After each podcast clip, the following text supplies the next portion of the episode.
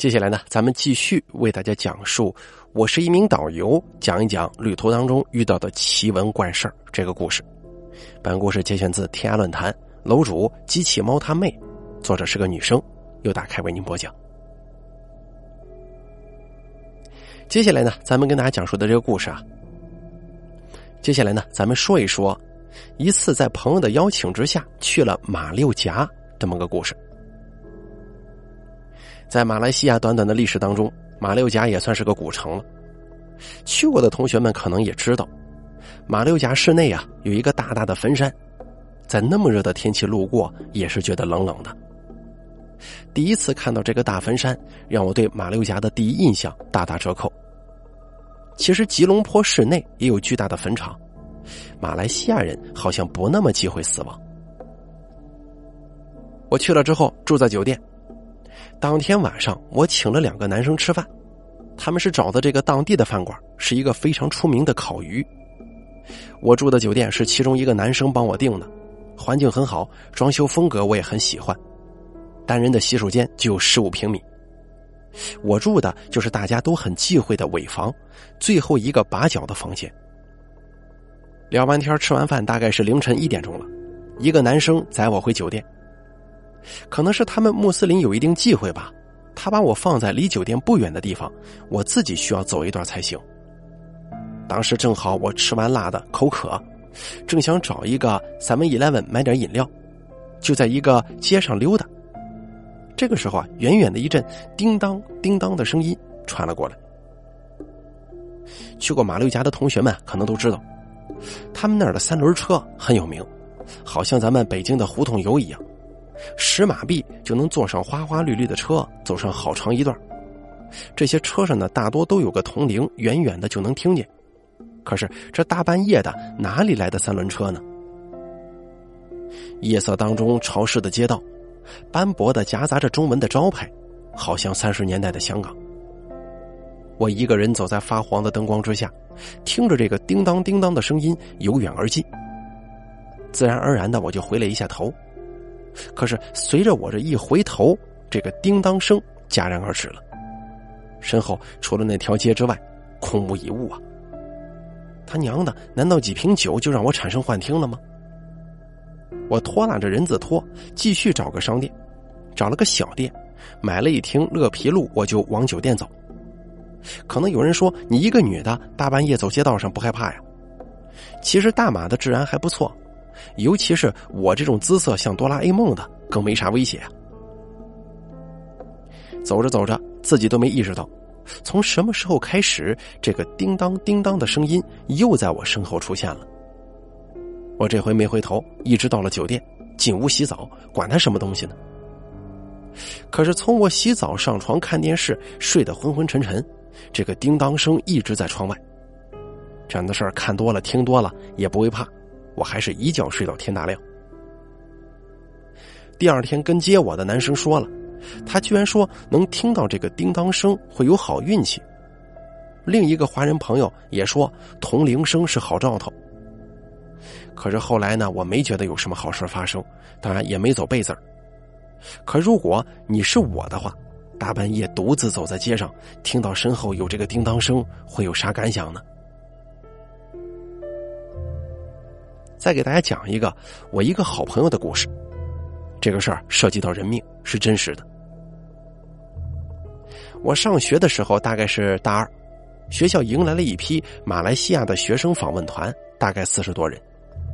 他们在北京五天，老师就把他们四五人分成一组，我们每个中国学生负责一组带他们游览购物。其中我的小组里面有一个很可爱的马来西亚小个子男生。他的个子跟我差不多，但是特别瘦，像是小猴子似的。他的热情开朗给我留下了很深刻的印象。直到我去大马上学，我们还保持联络，成为了非常要好的朋友。小猴子是个多动症。记得一次，我们好几个朋友租了一辆车去云顶的游乐园，是他开的车，一路上欢声笑语啊。小猴子有时候唱着歌，还会两手撒开方向盘。去云顶的盘山路上险象环生。他是东马沙巴人，性格非常奔放，但是让人大跌眼镜的是，他学的专业是法律，他的志向是成为一名法官。零三年，我替旅行社去马来西亚参加一个展会，跟以往一样，我去之前呢，在网上那边跟朋友先打了个招呼。当时 MSN 不是那么流行，那边人呢都用 YM。到现在我都记得那一天是九月五号，我要在十三号之前到大马。我给不在线的小猴子也留言了，没想到他突然蹦了出来，回复了一个笑脸给我。我当他隐身呢，接着发了一大堆话给他，但是他还没理我，我就下线了。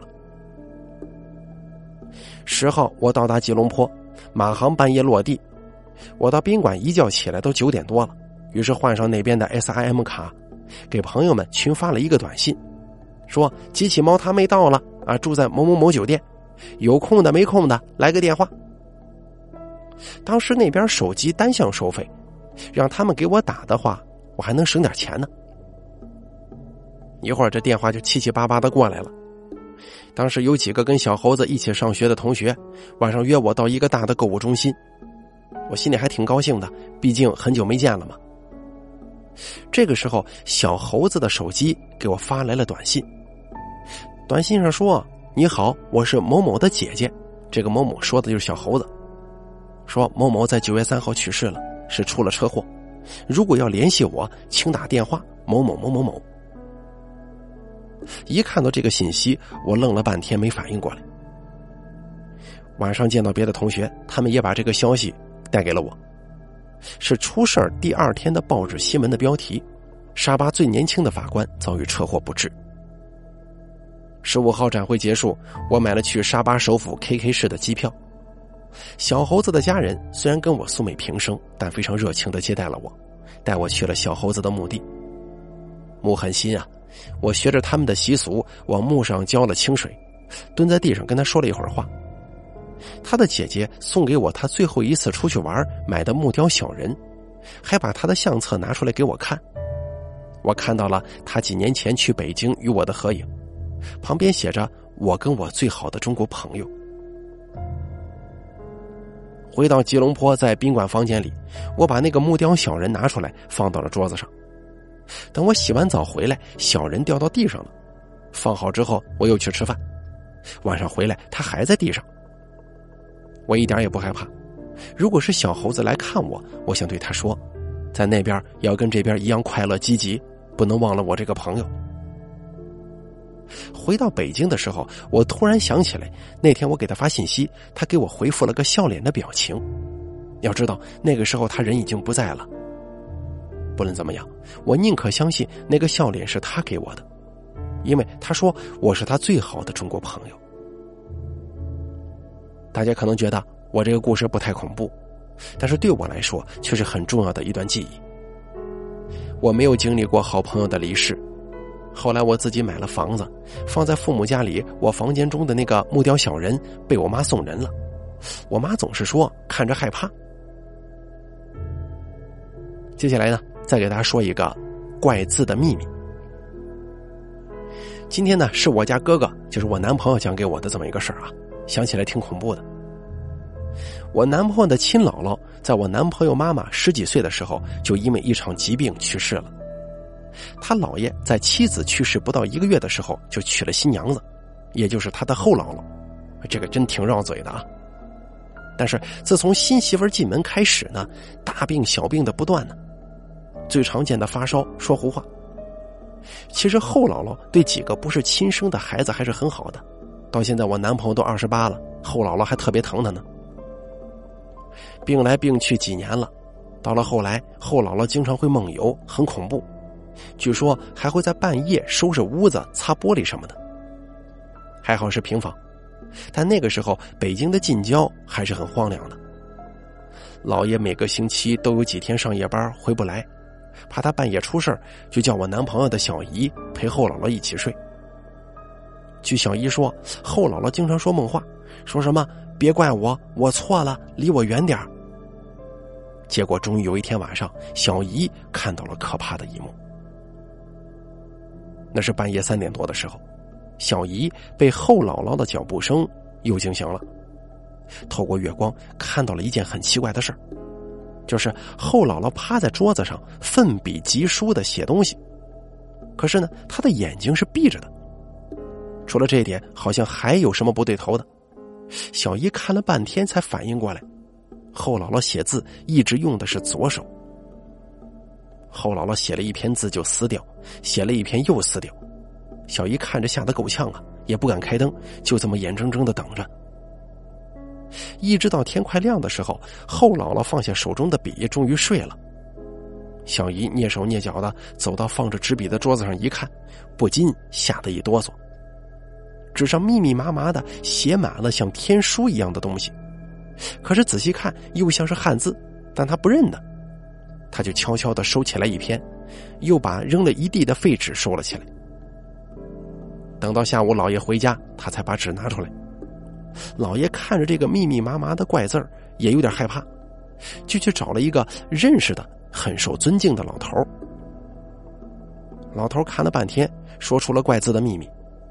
原来啊，这篇字不能直接拿着看，要反过来透过灯光才是正常的字体，没有练过的人是绝对写不出来的。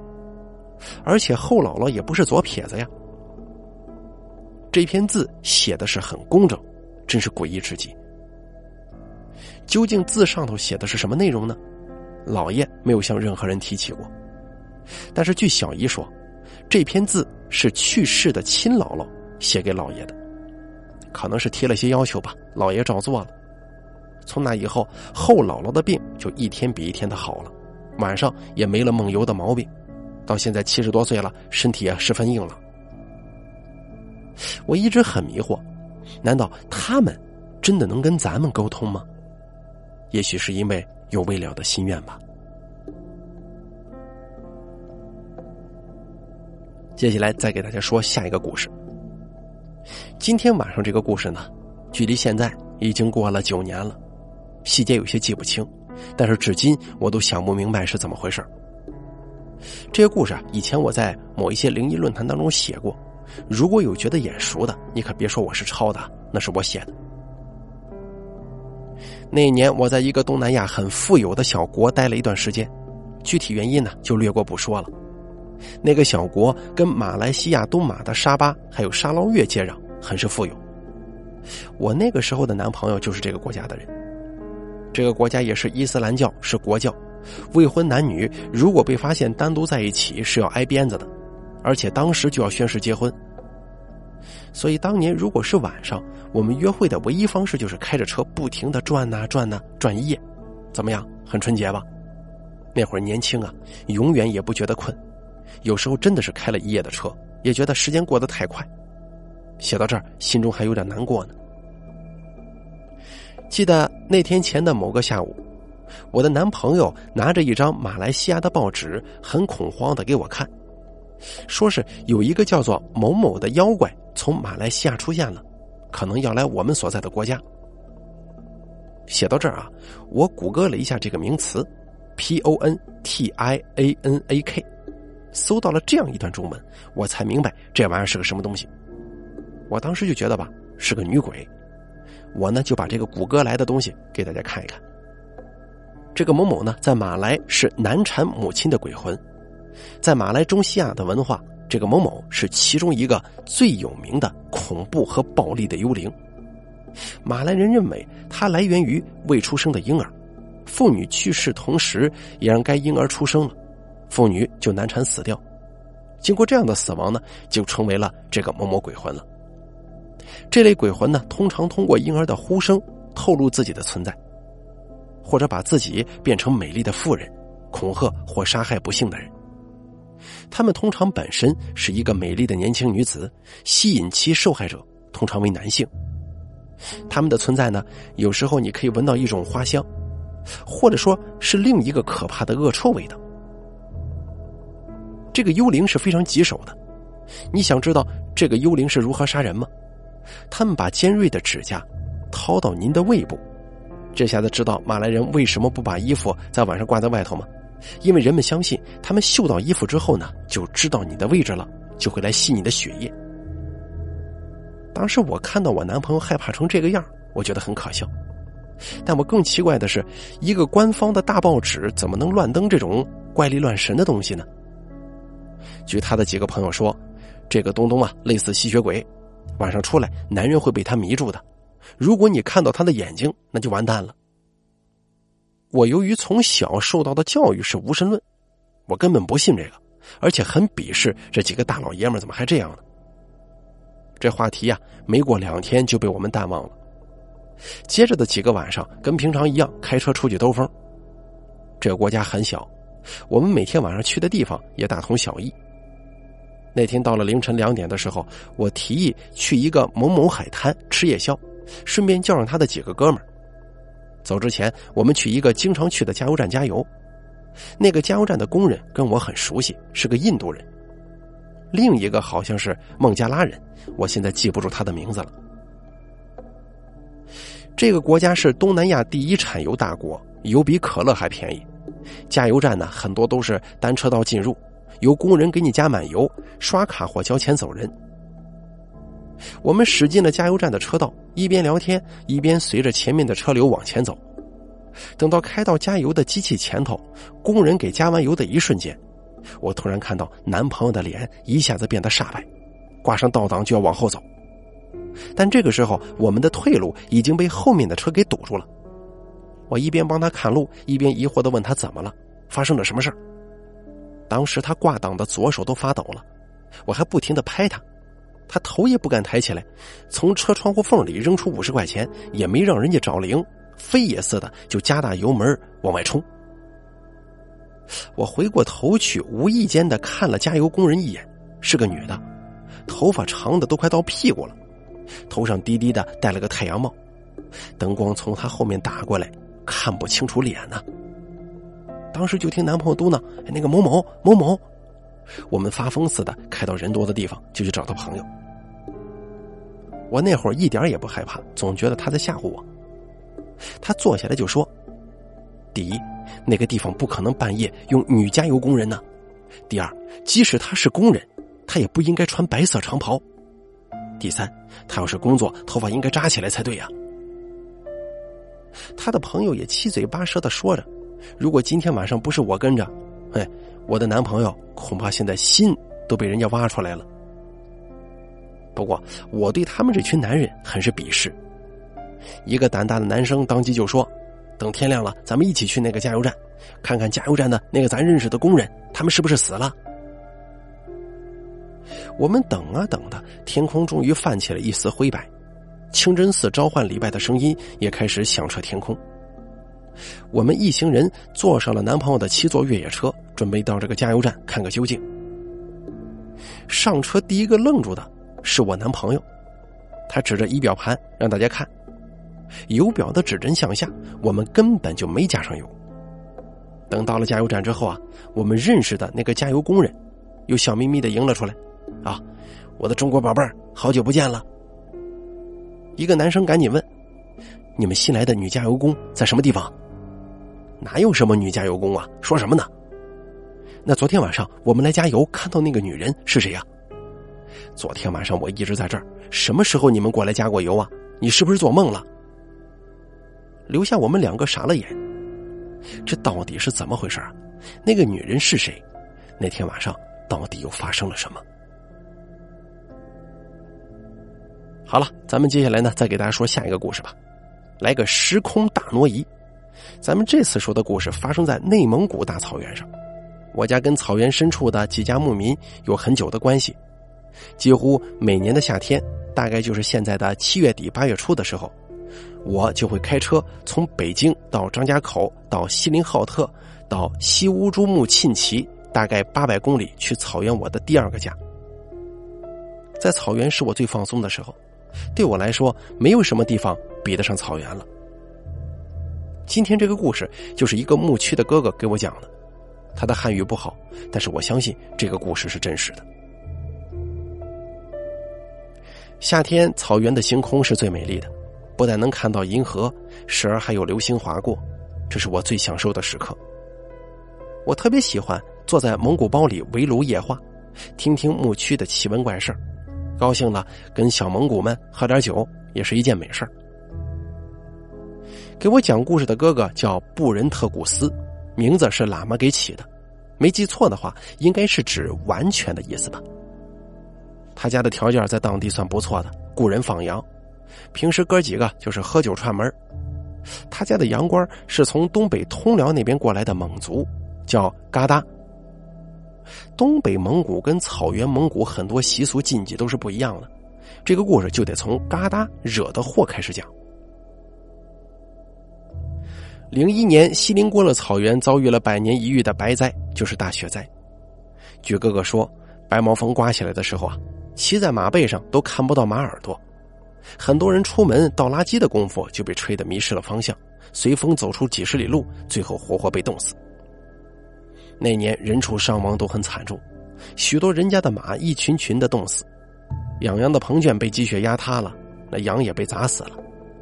在哥哥所在的杰人苏木也死了不少人，最恐怖的是一个开小卖部的女子，她在刮白毛缝的时候出门拿牛粪生活，从家到门口的牛粪堆短短三十米的距离，她随着强风失去了方向感，据她的家人说，她这一走就没再回来。等发现他的时候，已经是两天两夜以后了。风停了，太阳也出来了。在三十里地以外，哥哥跟嘎达出门引羊，发现了这个女子。只见她的一只手扒在他家的网围栏上，袒胸露怀的歪在地上，人已经冻硬了。要知道，他再坚持一会儿，就能绕到哥哥家的房子了，也许就能得救呢。哥哥跟嘎达赶紧去叫大人一起搬这个尸体。可是那个女人的手啊，紧紧抓住网围栏不放，最后只好剪断了网围栏，才把她的尸体搬走，拿拖拉机运回家。在路上，陆陆续续的发现了女人扔下的帽子、鞋子、围巾等衣物。冻死的人是很恐怖的，有很多到了生命的最后时刻，会脱掉衣服，微笑着死去。哥哥跟家人把捡到的女人衣物给烧掉了。可是谁都没注意到，嘎达看见女人的狐狸皮帽子很漂亮，一贪心，就给自己拿回了住处，准备回老家的时候卖掉，至少能卖个四五百块。这个怪事儿就从嘎达拿走他的帽子开始的时候发生了。嘎达出现了幻听，老是有个女人从背后隐隐约约的叫他，他回头发现什么也没有。有时候升起篝火，大家围坐一圈。嘎达会透过火光看见一个女人背对着他。由于他是洋官啊，一个人住，晚上还会梦到那个女人跟他发生那种关系。这样折腾来折腾去，不到一个月，嘎达就要崩溃了。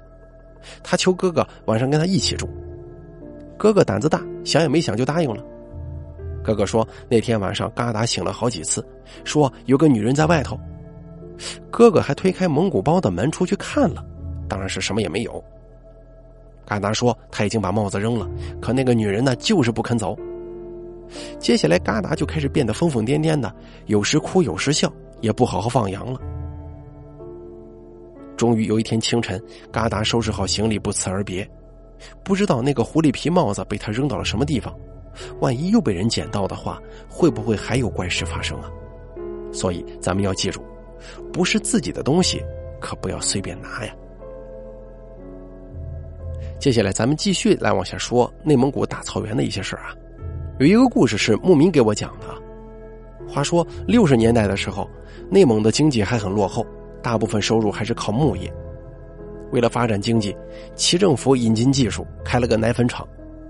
但是那么个小地方，要说服大家放下马鞭来工厂领工资，可不容易。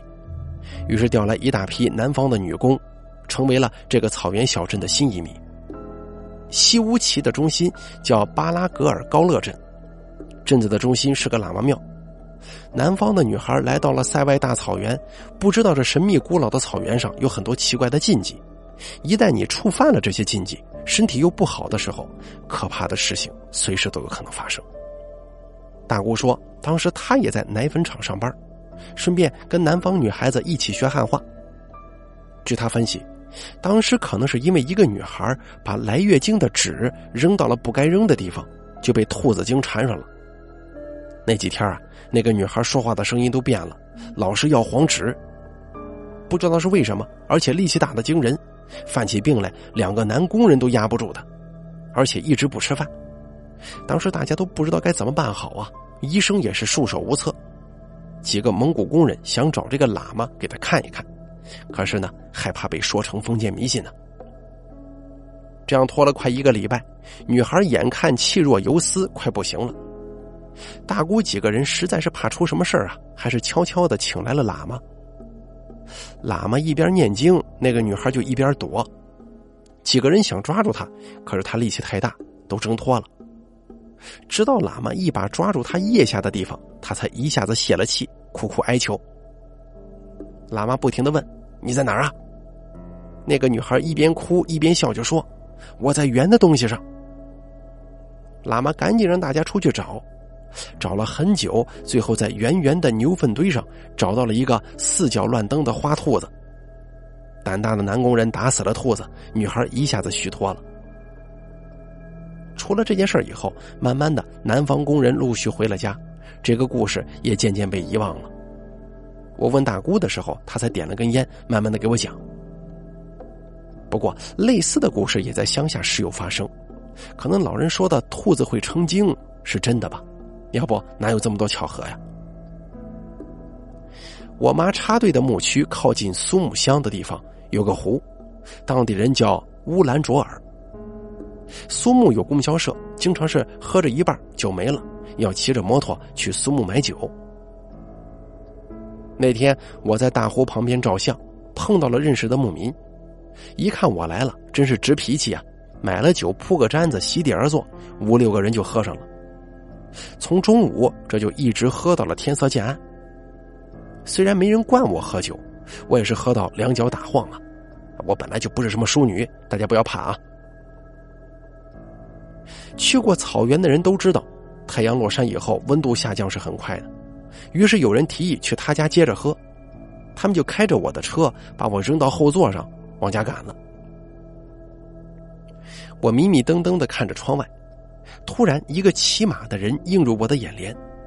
他离我们的车二十米左右，黑衣黑马，还戴着尖帽子。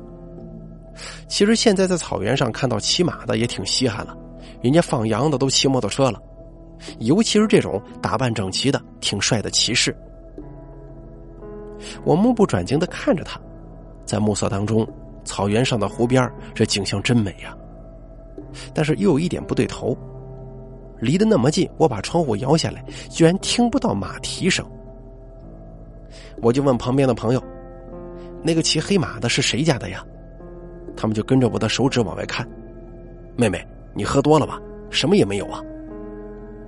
我看了看外头，对呀，镜子一样的乌兰卓尔，哪里来的人呢？我自己犯了半天嘀咕，等车越过山梁，又回头看了美丽的乌兰卓尔一眼。那个人，那个马还在跑着，只是身影更模糊了。这次我没问，管他呢，可能是喝多了，也可能是……反正后来呢，问了问跟我父母差不多年纪的人。他们说，以前乌兰卓尔是个古战场，那个人的确有人曾经见过，应该是一个掉队的骑士吧。再给大家说一说本期的最后一个故事啊。这阵子忙得不行，接了一个五百多人的印尼传销团伙，我跟老陈、胖子负责其中一百一十五个人。可是从接团的第一天起就开始出事了。我们三个都是北外的这个怪异专业出来的。老陈快四十了，南方人，长着一张学生脸，人面桃花，看不出岁数。我暗地里很嫉妒的，叫他老妖精。胖子比我大两届，北京爷们儿，大大咧咧的跟我挺合拍。我虽然年纪最小，但是很光荣的被推举为组长。娘的，事后我才明白，组长的命就是总跑腿儿。机场接机第一天就发现少来俩客人。领队无比尴尬的跟我们说：“客人从印尼转机到香港机场，在机场偷东西被抓起来了。”我靠，这叫什么事儿啊？没来就没来吧，我们继续走行程。我们分为三车，浩浩荡荡的向酒店进发。五百多人不可能住在同一个酒店，我们这一百人呢就被分到了北京西郊一个新开的 N 酒店。酒店离四环不远，遥望颐和园。但由于是新开的，只有我们车的司机比较熟，另外两个师傅在后头跟着，从机场一路荒烟，大概晚上十一点钟吧，我们就到达了这个 N 酒店。N 酒店的大堂不朝着路，建筑也是圆形的，我们的车转着圈围着门排好队，方便行李员下行李。这个时候，大家才注意到，一直紧紧跟着我和胖子的老陈还没跟上来。三个中旅的大车只来了两辆。我们的师傅怕三号车师傅错过了入口，就赶紧跑出去看，一边跑一边给那个师傅打手机。原来啊，那个师傅真走错了，可是，一路上他是紧紧的跟着我们的，怎么可能会跟丢呢？等了大概十分钟左右，三号车终于绕回来了。我们的师傅一边打电话一边挥手，喊着“右拐，右拐”。可鬼使神差的大巴车又一次从我们跟前呼啸而过，从前面左拐上了主路。我的师傅都有点急了，冲着手机不停嚷嚷。我当时由于给客人办入住嘛，就又回到大堂。没想到忙来忙去，等见到老陈的时候，都过了四十分钟了。原来啊，这四十分钟的时间，司机一直在带着他们兜圈子呢。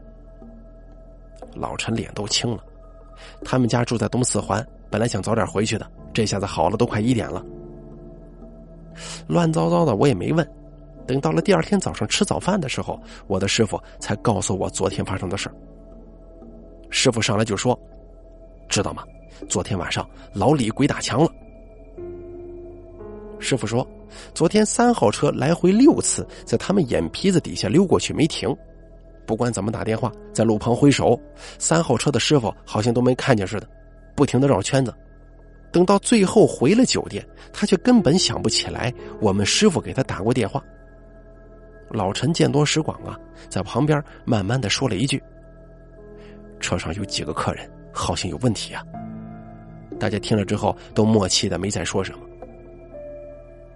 行了，故事呢我就说到这儿，不再写了。如果我的故事当中啊出现一些地名涉及到您了，希望还多多见谅，绝对没有地域黑的意思啊。我只是把真实的个人经历用文字表达出来而已，就这样吧。好了，咱们本期导游译文系列故事就说到这儿了，感谢您的收听。本故事节选自天涯论坛楼主机器猫他妹，由大凯为您播讲。